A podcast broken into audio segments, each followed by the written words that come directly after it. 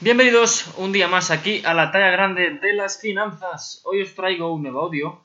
Hoy vamos a hablar de la teoría del equilibrio general walrasiano. Pese a que esto pueda sonar raro, ¿vale? Hoy vamos a hablar de lo que sería la, la contribución más elaborada frente a un problema central que tiene la economía hoy en día, que es explicar cómo, a través de interacciones de distintos universos microeconómicos, lo que significa de individuos que se mueven básicamente por intereses diversos, intereses propios, se alcanza el equilibrio macroeconómico que involucra que a toda una comunidad y que resuelve el problema central de asignación y, y distribución de recursos.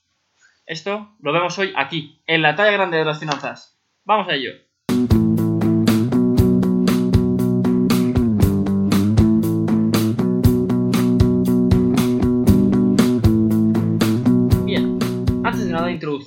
El modelo, ¿vale? Que vamos a, plantear hoy. Básicamente, el modelo de equilibrio general walrasiano representa el núcleo del paradigma neoclásico de la ciencia económica y ya se remonta a 1874, gracias al trabajo de Leon Walras, que es quien postula básicamente la obra Elementos de Economía Pura. Ahí es donde lo explica.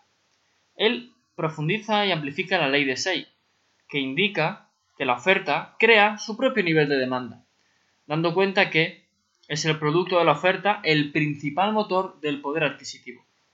Una vez sabemos qué productos necesitamos, qué productos queremos, esto es el que va a generar la propia demanda de los mismos, porque pocos productos nacen con una demanda ya establecida. Un ejemplo básicamente es el zapatero que ofrece en el mercado unos zapatos a un precio este producto pasa a ser un demandante neto de otros bienes porque puede subir o bajar el precio. Esto es un ejemplo de, ello, ¿no? Aquí indica que hay varios tipos de ajuste. El primero de ellos es el ajuste vía precios. En él se, hay un sistema de ecuaciones que lo que indica es un universo con cantidades fijas. Imaginemos el ejemplo anterior, 20 pares de zapatos, haciendo eco de la idea maltusiana y recursos limitados. Por ello, la incógnita central del modelo, o la variable, serían el que los precios. Para él es la incógnita, la variable que debe ajustarse hasta que el mercado se vacía. Es decir, cuando se eliminan los excedentes de la oferta y demanda y ya todos los productos pues que cambian de mano en el mercado, ¿no? Hay que tener en cuenta que esta idea involucra todo lo relativo al intercambio, es decir, a la macroeconomía. Aquí como abarca todas las facciones de intercambio, ya no permite lugar a lo que sería la especulación. La gráfica que ejemplifica este trabajo, os recomendaría buscarla por internet, siempre es que la oferta y la demanda convergen por la vía del ajuste de precios, hacia un equilibrio económicamente ya estable y, obviamente, socialmente aceptable. Esta convergencia implica la idea de un equilibrio como el centro de la gravedad al cual la economía tiende en forma, en forma natural. No existen obviamente distorsiones ni manipulaciones en los precios, ni tampoco creaciones de burbujas. Por otro lado, habla también nuestro amigo Walras de el martillero walrasiano. Aquí lo que él hace básicamente es argumentar que uno de los elementos centrales de este modelo lo constituye este martillo. Aquí lo que se hace es que tiene el rol de cantar los precios de todos los productos. Si una vez cantados todos los precios, hay un exceso de oferta, sobran bienes, o un exceso de demanda, faltan bienes. En alguno de los mercados no se realiza ninguna transacción, y este deberá volver a cantar los precios hasta el momento en que todas las ofertas y demandas se, se satisfagan. Esto recomendaría encarecidamente que lo miréis por internet, que hay muchos vídeos en YouTube muy interesantes que ejemplifican esto de una manera muy muy bonita y que es mucho más sencillo de como lo estoy pudiendo explicar yo ahora, ¿no? Ese es el momento de lo que se denomina equilibrio o walrasiano. Entonces, hay que tener en cuenta que, algebraicamente, existe un límite fuerte en este modelo. Ni precios ni cantidades pueden ser negativas. Esto obstaculizó la difusión de este modelo en su tiempo. Por eso, es por lo que casi 50 años más tarde, este modelo pudo ser tomado con más fuerza gracias a los programas de álgebra lineal, que aquí ya se podían resolver sistemas de ecuaciones simultáneamente y que ha facilitado mucho la tarea. Aparece como una de las teorías más desarrolladas en el cumplimiento del tema central, básicamente de los economistas. Esto es, resolver la pregunta que el padre económico les formuló, es decir, la pregunta de Adam Smith sobre el proceso y las condiciones de la coordinación mercantil de los individuos descentralizados.